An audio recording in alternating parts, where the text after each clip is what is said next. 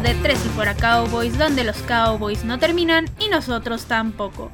Mi nombre es Mariana Huerta y me pueden encontrar en Twitter como Queen Cowboys. Y empecemos con las noticias rápidas.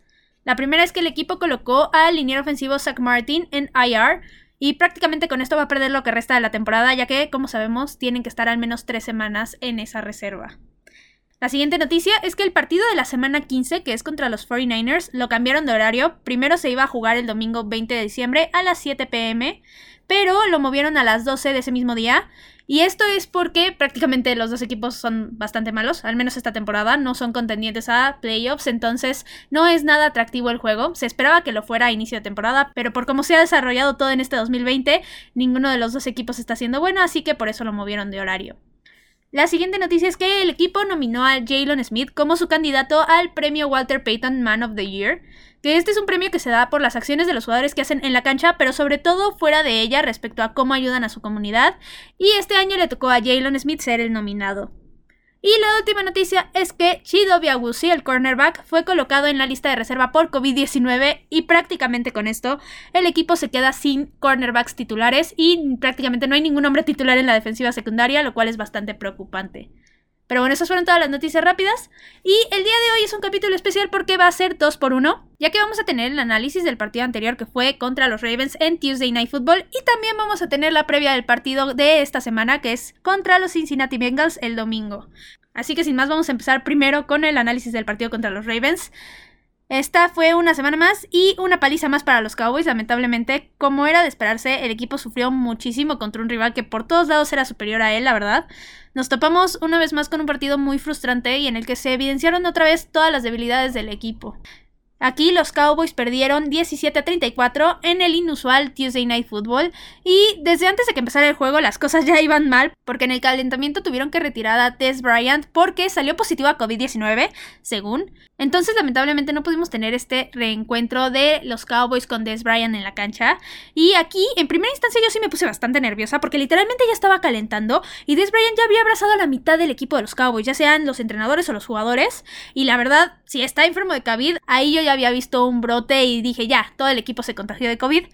Pero anunciaron que había sido un falso positivo, lo cual me dio todavía más coraje porque yo sí quería ver a Des Bryant jugar contra los Cowboys y también me pareció bastante incorrecto la forma en cómo la liga lo manejó porque a ver, no se siguieron los protocolos de que según había habido dos pruebas inconclusas de Des Bryant y si hay pruebas inconclusas del jugador que sea, se supone que ni siquiera puede estar en el campo y que no va a jugar el partido, entonces desde ahí no se siguió el protocolo. Segunda cosa que me molestó es que ya estaba ahí en la cancha y literalmente 20 minutos antes fue cuando anunciaron que tenía COVID-19 y lo retiraron. Y aún así la NFL ni siquiera se tocó el corazón y canceló el partido. Entonces nos queda más que claro que no planean mover ningún juego a una semana 18. Que esta semana 18 prácticamente no se va a dar. Y que la temporada va a seguir su curso normal y va a terminar el día que es el Super Bowl, como ya lo tenían planeado desde un inicio. Pero bueno, vamos a dejar esto de lado y ya vamos a empezar a hablar de qué pasó cuarto por cuarto para tener toda la información disponible para el análisis del partido.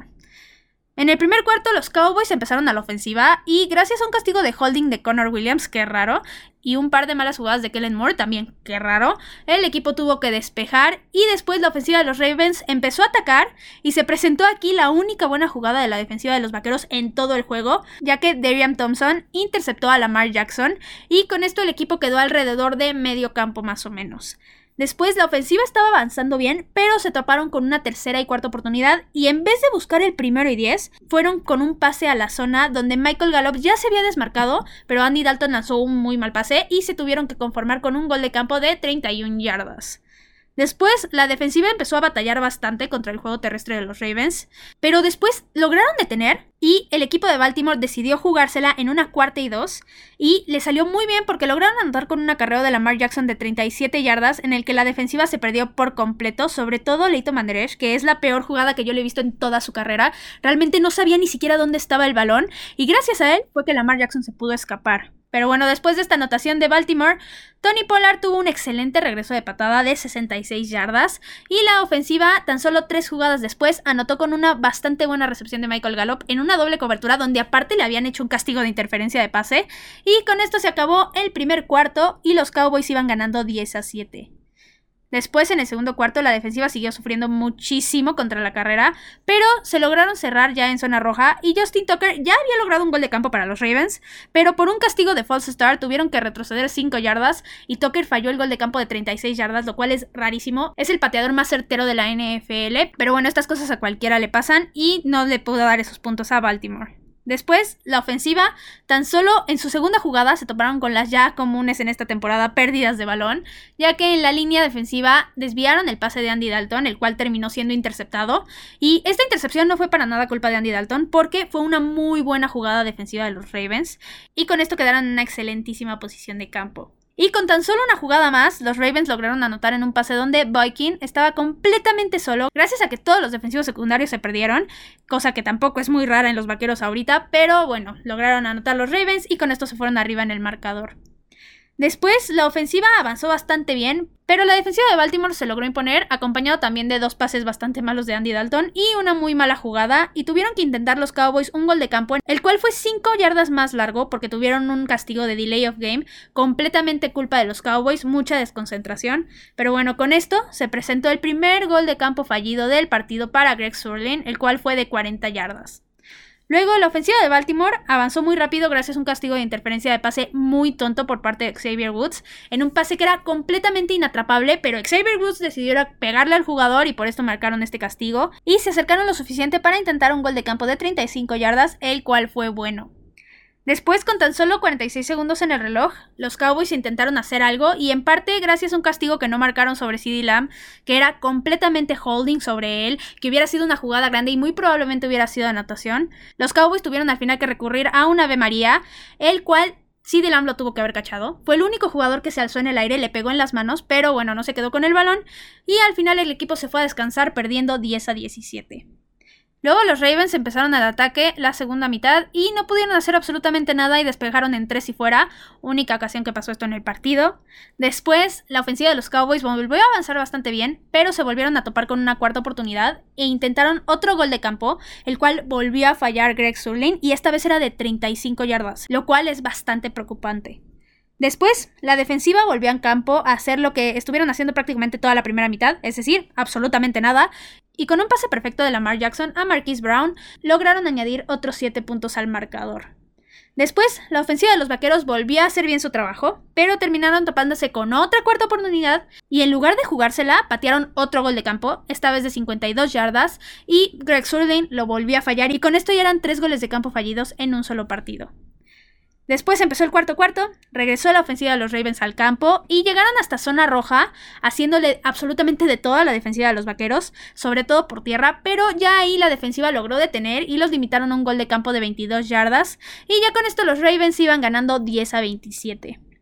Luego la ofensiva regresó para al menos hacer un poco más corta la brecha de puntos y llegaron bien hasta la zona roja, pero intentaron tres veces la misma jugada de correr con Zeke, la cual no resultó obviamente porque no tenía sentido ni razón, literalmente fue la misma jugada y ya los Ravens la habían dominado por completo y tuvieron que recurrir a una cuarta oportunidad en la que lograron anotar gracias a una super recepción de Amari Cooper, pero después volvieron los Ravens al ataque, después de una patada corta que intentaron los Cowboys, que obviamente no les salió, y siguieron avanzando con bastante facilidad y lograron anotar, pero esta vez por tierra con J.K. Dobbins.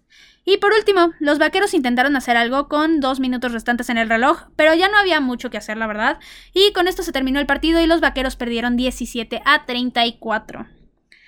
Ahora voy a hablar de los aciertos y los errores que tuvieron los Ravens. Aquí su dominio en el juego fue muy muy notorio, fue muy claro. No hubo momento en que los Cowboys se les viera la posibilidad de ganar el partido y la verdad es que los Ravens hicieron un buen trabajo. Entonces voy a empezar primero por sus errores, que fueron muy pocos. Primero, obviamente, el gol de campo que falló Justin Tucker. Es súper inusual en él, pero pues sigue siendo un error.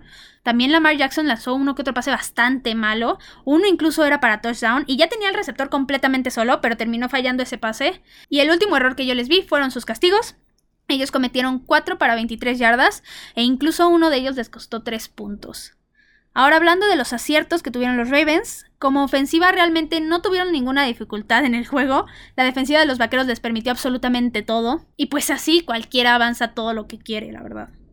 Ahora, defensivamente, quitando lo que hizo mal la ofensiva de los Vaqueros, sí pudieron detener en los momentos importantes y gracias a eso solamente consiguieron los Cowboys dos touchdowns, También el juego terrestre de los Ravens fue muy bueno y aunque no es que se hayan enfrentado a una super defensiva y que la hubieran tenido bastante difícil, sí tiene muchísimo mérito lo que hicieron porque con tres corredores distintos más Lamar Jackson lograron hacer muchísimo daño.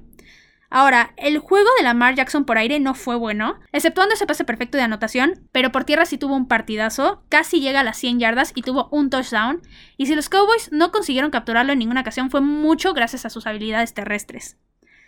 Ahora, hablando de los aciertos y los errores que tuvieron los Cowboys, primero los aciertos. Otra vez nos topamos con un partido que tuvo muy pocos aciertos por parte del equipo. Primero, la intercepción fue un super acierto, obviamente, sobre todo porque Darian Thompson entró como suplente y la verdad es que hizo un gran trabajo en esa intercepción. También el regreso de patada de 66 yardas de Tony Pollard fue bastante bueno y eso que a mí no me agrada cómo regresa patadas Tony Pollard. Y también el otro medio acierto que yo vi es que la ofensiva sí estaba haciendo un buen trabajo tanto por tierra como por aire. La línea ofensiva me sorprendió muchísimo porque le dieron bastante protección a Andy Dalton y gracias a esto tuvo bastante tiempo para lanzar el balón. Pero ya cuando se acercaban o estaban en zona roja, llegaban los errores que fueron los que terminaron haciendo que los vaqueros no pudieran anotar más puntos. Pero bueno, pasando a los errores, Empezando por la ofensiva, esta vez lo peor si fueron las jugadas malas de Kellen Moore. Prácticamente todas las series, excepto la de los touchdowns, no fueron efectivas por su culpa. En este punto ya no solamente quiero que le quiten la responsabilidad de mandar las jugadas, sino que ya quiero que lo corran. La verdad es un lastre para el talento que hay en el equipo y ya tuvo demasiadas oportunidades, no solamente esta temporada, sino la anterior, para demostrar su valía y la verdad es que no está a la altura de lo que necesitan los vaqueros. Ahora, defensivamente, pues, ¿qué les digo? El equipo da vergüenza completamente. Contra la carrera permitieron casi 300 yardas con cuatro jugadores distintos de los Ravens. Se mostraron como una completa coladera y es como si literal no estuvieran presentes en las jugadas terrestres de Baltimore. Luego, por aire no estuvieron tan mal realmente, pero sí con una jugada que se equivocaron les costó una anotación. Pero lo que sí creo que hizo muchísimo más daño fue que no pudieron detener a Lamar Jackson. En ningún momento pudieron llegarle y capturarlo porque ya cuando lo tenían contra la lona, la mar empezaba a correr y les terminaba sacando los primeros y dieces, y esto porque los linieros y los linebackers tuvieron un muy mal desempeño, hacían muy mal las persecuciones de Lamar Jackson y le dejaban muchísimo espacio para correr, y ya sabemos las habilidades que tiene Lamar Jackson, entonces esto realmente sí es completamente culpa de los jugadores defensivos de los Cowboys. Ahora, en equipos especiales, también hubo muchísimas fallas con esos tres goles de campo fallidos de Greg Sorlin. Le costaron nueve puntos al equipo, que no le hubieran dado la victoria a los Cowboys, pero al menos hubieran hecho que el marcador se viera un poco más decente para ellos. Ahora, este sí fue otro partido mal coacheado porque no se hizo ningún ajuste en ningún momento para tratar de cambiar la posición de los Cowboys a una un poco más favorecedora. Este no fue como el partido contra Washington, pero siguió siendo malo y hay muchísimas cosas que mejorar todavía. También otra cosa es que hubo muchísimos castigos otra vez. Fueron 7 para 58 yardas y uno también costó 3 puntos a los vaqueros. Y por último, nuevamente vi una actitud muy negativa en los jugadores, sobre todo en el último cuarto. Se veían muy decepcionados y cualquier fan que los viera se hubiera identificado con ellos, porque así es como nos han hecho sentir toda la temporada realmente. Entonces sí, eso fue bastante malo. Y de hecho Mike McCarthy declaró que estaba un poco decepcionado del desempeño del equipo, porque había visto que los jugadores no habían dejado su 100% en la cancha. Y de hecho varios jugadores salieron a decir que sí estaban muy frustrados y que sí estaban de acuerdo con esto. Y eso es la peor parte, o sea, porque si tú sabes que no diste tu 100% y lo admites, pues no hay mucho que hacer, la verdad. Pero bueno, pasando a hablar específicamente de los jugadores que lo hicieron bien y lo hicieron mal, primero los que lo hicieron bien. Michael Gallup por fin tuvo un partido sobresaliente. Él tuvo 7 recepciones para 86 yardas y un touchdown que fue muy muy bueno. Como dije, ya había pasado un rato en que Michael Gallup no sobresalía y este fue realmente un partido en el que se agradece que lo haya hecho porque hizo que la derrota fuera un poco menos paliza de lo que realmente fue. También otro jugador que lo hizo muy bien fue Mari Cooper. Él ha sido la garantía toda la temporada, no ha tenido errores, pase que le lanzan, pase que es atrapado por él, la verdad es que lo está haciendo muy bien y pues sí, la recepción de touchdown fue muy buena. Otro hombre que lo hizo bien fue Darian Thompson. Como dije, él entró como suplente y tuvo una intercepción y realmente no es que haya hecho un mal trabajo. Y por último, quiero hablar de Jordan Lewis. Él toda la temporada había fallado muchísimo, sobre todo en las tacleadas, y en este juego sí lo vi mucho mejor, la verdad. Fue de los pocos defensivos que se destacó y que sí estaba haciendo un buen trabajo. Y si sigue así, realmente es un poco menos preocupante para los vaqueros que no tengamos defensiva secundaria, porque al menos va a haber un hombre ahí que pueda defender algo. Ahora pasando a hablar de los que lo hicieron realmente muy mal. Primero voy a hablar de Leighton Van. Tuvo un muy mal partido. Yo creo que es el peor que le he visto en toda su carrera.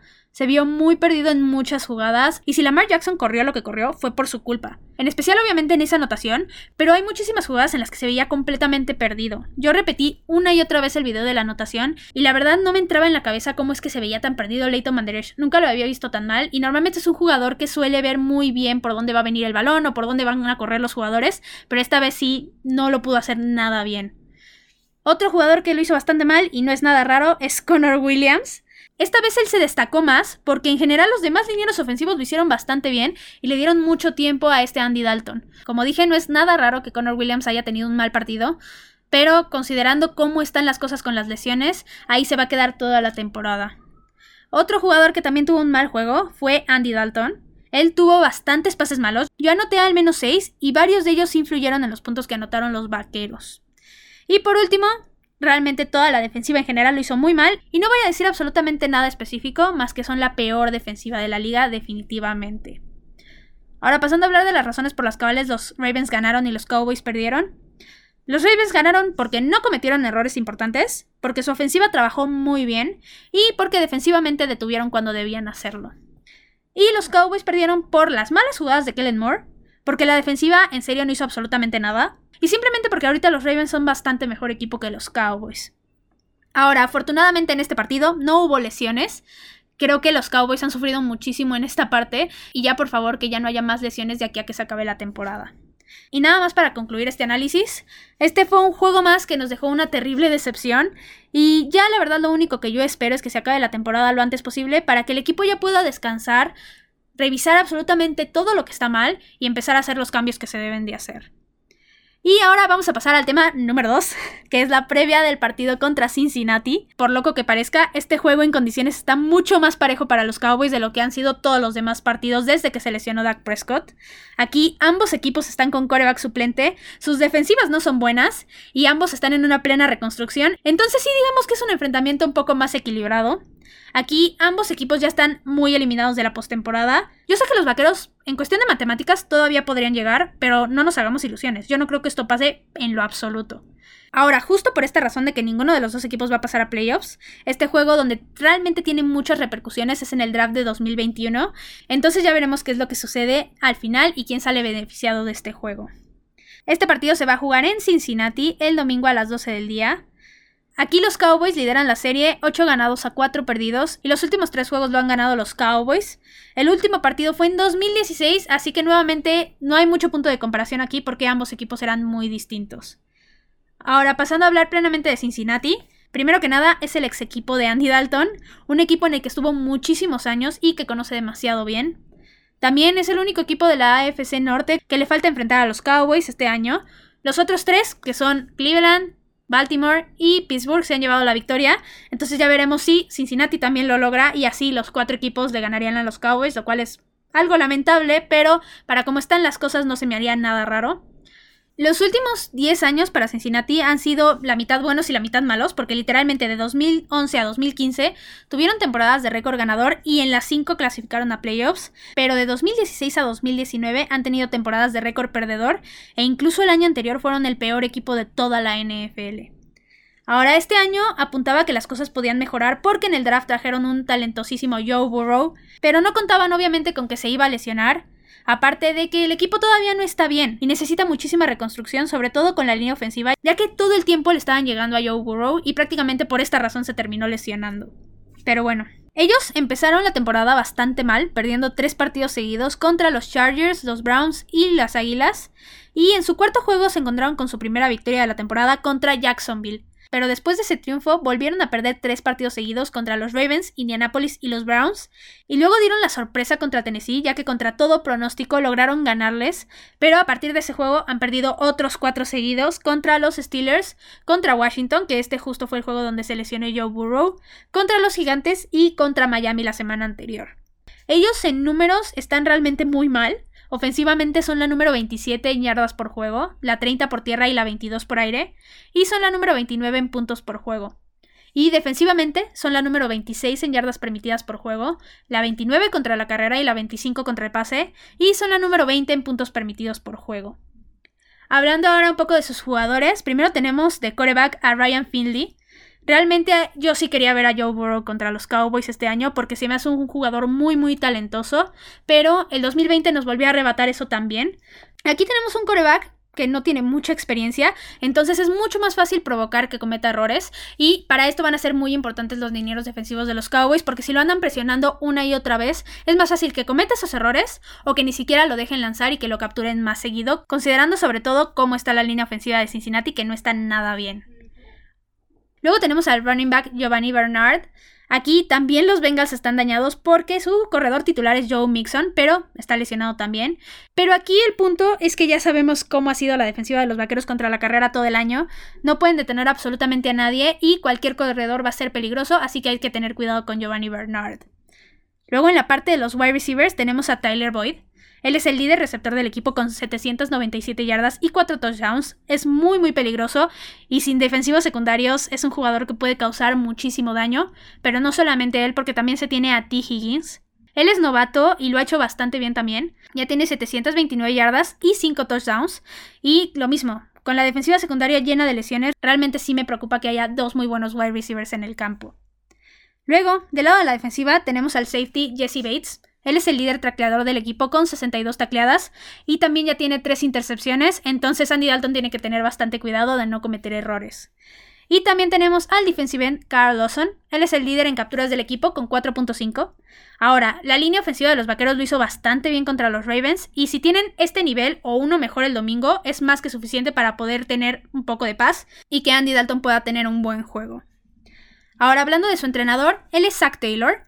Él apenas es su segundo año como head coach del equipo y la verdad su récord es muy muy malo. Es de 4 victorias, 23 derrotas y un empate, lo cual da un porcentaje de efectividad de 16%. Es el porcentaje de efectividad de un head coach más bajo que han enfrentado los Cowboys en esta temporada. Aquí realmente no es como que Zach Taylor haya tenido mucho para sobresalir con ese equipo. Y por si fuera poco, se le lesionó su estrella, que es Joe Burrow, obviamente. Entonces aquí realmente no creo que sea un factor muy significativo para este juego. Ahora, hablando de los pros y contras que tiene Cincinnati, primero los pros, ellos van a enfrentar una de las peores defensivas de la liga. Y también otro pro es que el partido está bastante equilibrado en la cuestión de que ambos equipos están con un coreback suplente. Ahora, hablando de los contras que ellos tienen, tienen una línea ofensiva bastante mala y la defensiva de los vaqueros tiene a Aldon Smith, de Marcus Lawrence y Randy Gregory, que son muy muy talentosos y sí podrían superar esta línea y capturar a Finley múltiples veces. Y otro contra es que también su defensiva ha tenido muchísimos problemas esta temporada y van a enfrentar una ofensiva de los Cowboys que tiene muchísimo talento y que a pesar de las malas jugadas de Kellen Moore es capaz de avanzar y anotar. Ya lo vimos contra los Ravens, lo vimos contra Minnesota, entonces ese realmente es un contra para ellos. Pero bueno, ahora sí vamos a pasar a hablar de los Cowboys. Ahora, ya hablamos antes de qué fue lo que pasó en el partido contra los Ravens, entonces vamos a pasar directo a cómo están colocados los vaqueros en cuestión de números, en cuestión de estadística. La ofensiva aquí es la número 9 en yardas por juego, 17 por tierra y 9 por aire, y la número 24 en puntos por juego. Y defensivamente hablando, es la número 24 en yardas permitidas por juego, la 32 contra la carrera y la 6 contra el pase. Aquí es donde realmente me impresiona bastante porque sí hemos visto una evolución de la defensiva en cuestión del pase. Yo sí los he visto mucho mejor, pero como les dije, me preocupan mucho las lesiones. Pero donde sí está súper mal la defensiva es que son la número 32 en puntos permitidos por juego. Ahora, hablando específicamente de los jugadores que deberían de ser muy importantes en este partido, primero obviamente está el coreback Andy Dalton, es su ex equipo, como ya dije, entonces es muy lógico que este partido sea muy importante para él. Aquí lo esencial sigue siendo que él no cometa errores y que sea lo más preciso que pueda para que aproveche lo que hagan los receptores, que la verdad es que han estado haciendo un muy buen trabajo y realmente sí se están desprendiendo de los defensivos. Entonces es muy importante que Andy Dalton les mande un pase preciso porque tampoco es como que puedan hacer magia a los receptores. Ahora, el partido anterior, como dije, la línea ofensiva le dio muchísima protección y gracias a esto tuvo bastante tiempo para deshacerse del balón. Entonces, si el domingo ocurre lo mismo, es muy probable que Andy Dalton pueda tener un muy buen partido.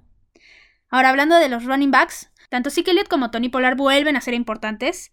Vimos que el mejor juego ofensivo desde que se lesionó Dak Prescott fue el que fue contra Minnesota, y esto fue gracias al juego terrestre, básicamente. Funcionó muy bien en ese partido, y yo espero realmente que otra vez en este juego le den muchísimo el balón a ambos, y que con esto la ofensiva se desarrolle lo más que pueda y sea mucho más sencillos para ellos anotar. Y también, como ya dije en los episodios anteriores, porque yo no quiero que sigan arriesgando a que Andy Dalton lance largo o a que tenga que lanzar fases forzados, porque aquí es donde vienen los errores, donde vienen las intercepciones y donde vienen las entregas de balón de los vaqueros.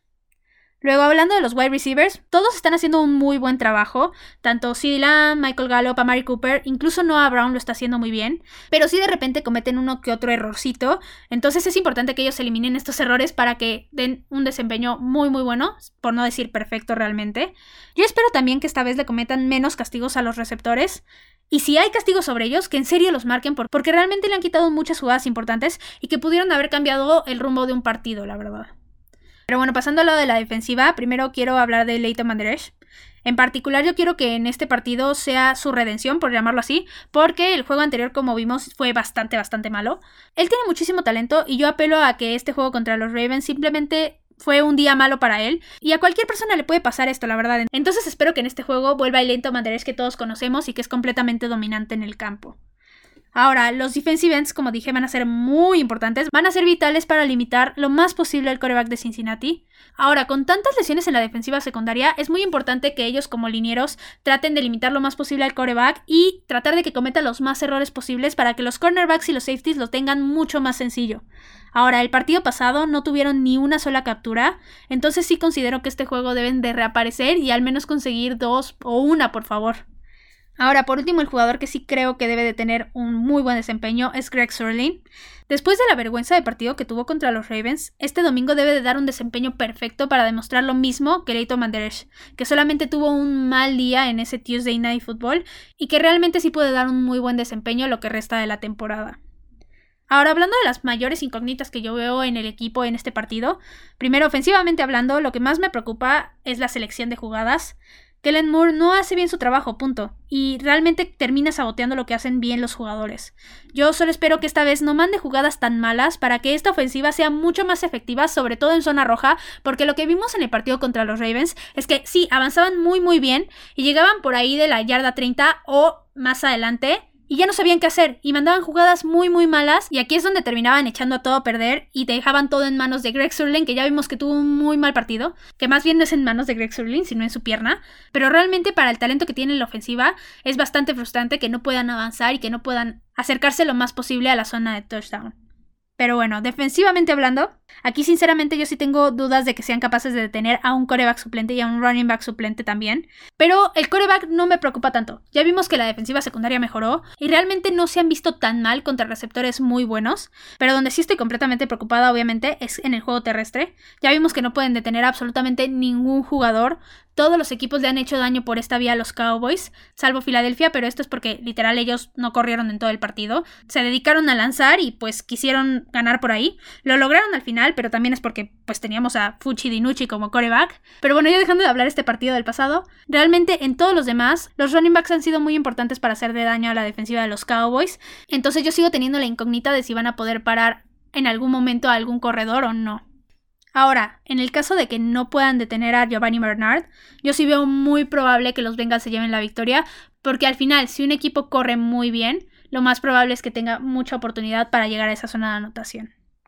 Ahora, hablando de los pros y contras que tienen los vaqueros, primero los pros. La ofensiva, la verdad, sigue siendo buena. Son capaces de anotar y de avanzar y van a enfrentar a una defensiva bastante mala. Entonces, esto es un super pro.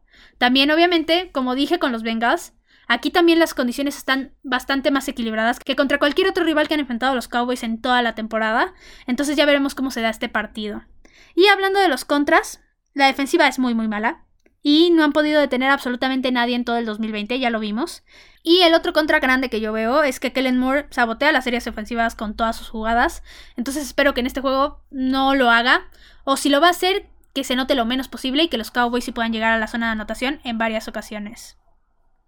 Y por último, hablando de las estrategias que deberían de seguir los Cowboys, es que deben de correr lo más que puedan y tratar de detener el juego terrestre de los Bengals, porque si no es así, la verdad yo no veo posible que puedan ganar el partido. Ahora hablando de mi pronóstico para este juego, es un partido muy muy difícil de pronosticar, la verdad, sobre todo después de lo que pasó contra los Ravens. Aquí yo veo dos escenarios. Si el equipo tiene un desempeño defensivo como el que tuvo contra los Steelers, yo sí creo que pueden ganar este partido, no fácilmente, pero sí más cómodamente que los otros tres partidos que han ganado en esta temporada. Pero el otro escenario es si tienen un desempeño defensivo muy malo, como la mayoría de los partidos de todo el 2020. Entonces en este escenario yo sí veo a los Bengals llevándose el partido cómodamente, la verdad. Y nada más para concluir, como dije al principio, las repercusiones del juego son directamente en el draft de 2021. Aquí si los Bengals ganan, Entonces se ponen en una situación similar a la de los Cowboys y al final esto podría ocasionar que los Vaqueros tengan una mejor selección que ellos. Pero, si los Cowboys llegan a ganar, entonces se pondrían con cuatro victorias y aunque lo más seguro es que sí tengan una selección top 10, ya estaría bastante más complicado que tuvieran una de las primeras cinco selecciones. Ahora, yo no estoy diciendo que quiero que pierdan los vaqueros, solamente estoy planteando estos dos escenarios de qué es lo que podría pasar dependiendo del resultado de este partido. Ahora, vamos a pasar por último a la sección de división vaquera, porque realmente esta semana se puso muy interesante la NFC este. Por increíble que parezca, realmente la división ya no se está viendo tan mal. Y todo gracias a dos sorpresas que hubo esta semana. Primero voy a empezar con Giants vs Seattle. Este fue un muy buen partido defensivo para los Giants. Aquí lograron detener a una de las ofensivas aéreas más peligrosas que hay en la NFL. Y los Giants con su coreback suplente pudieron anotar los puntos suficientes para ganar el juego 17 a 12 y dar una de las sorpresas de la semana. Y hablando de sorpresas, tenemos el Washington contra Pittsburgh. Aquí con una defensiva agresiva y excelente, Washington logró quitarle el invicto a los Steelers. Fue también un juego bastante decente de Alex Smith y ellos dieron la otra gran sorpresa de la semana porque le terminaron ganando a los Steelers 23 a 17. Ahora, la división está muy cerrada ahorita, y aunque todavía cualquiera de los cuatro equipos se la podría llevar, en cuestión de matemáticas, realmente ya solo está entre los Giants o Washington, que están jugando mucho mejor que los otros dos equipos. Ahora, en primer lugar están los gigantes, con un récord de 5 ganados y 7 perdidos, y ellos han ganado 4 juegos seguidos, lo cual es de observarse bastante, porque pasaron de estar 1-7 a 5-7 y ya ganaron un juego muy importante contra Seattle. Luego está Washington, con exactamente el mismo récord, 5-7, y están en la misma situación que los gigantes prácticamente. Luego está Filadelfia, con récord de 3 ganados, 8 perdidos y un empate. Y la cosa interesante aquí es que ya anunciaron que esta semana el coreback titular va a ser Jalen Hurts, Así es, sentaron a Carson, señor intercepciones Wentz. Yo no me voy a cansar de decir que realmente no soy fan de Carson Wentz, entonces esto no me sorprende mucho, la verdad. Y en último lugar de la división están los Vaqueros con récord de 3 ganados y 9 perdidos. Ahora, yo sinceramente pensé que con la victoria de los gigantes ellos prácticamente ya se habían llevado a la división, pero luego llegó Washington y también le ganó a los Steelers, entonces realmente yo no sé en este punto quién se la podría llevar, podría ser cualquiera de los dos, y ya veremos qué es lo que pasa en las semanas restantes de esta temporada 2020. Y bueno, eso fue todo por el capítulo de hoy. Recuerden que me pueden encontrar en Twitter, en arroba Queen Cowboys y en arroba 3 y fuera Cowboys. Cualquier duda, pregunta, opinión, lo que sea que necesiten, me lo pueden dejar ahí en Twitter. También recuerden que si les gustan los episodios, recomiéndenlos con quien ustedes gusten. Y esperen mucho más contenido porque los Cowboys no terminan y nosotros tampoco. Tres y fuera, Cowboys. Hola, soy Rudy Jacinto, creador de Tres y Fuera. Si te gustó el programa de hoy, suscríbete a este y otros podcasts de la familia Tres y Fuera. Tres y Fuera NFL, Tres y Fuera Fútbol, Tres y Fuera de tu equipo favorito y claro, el canal de Tres y Fuera YouTube con videos todos los días. Porque si tu equipo existe, Tres y Fuera lo cubre.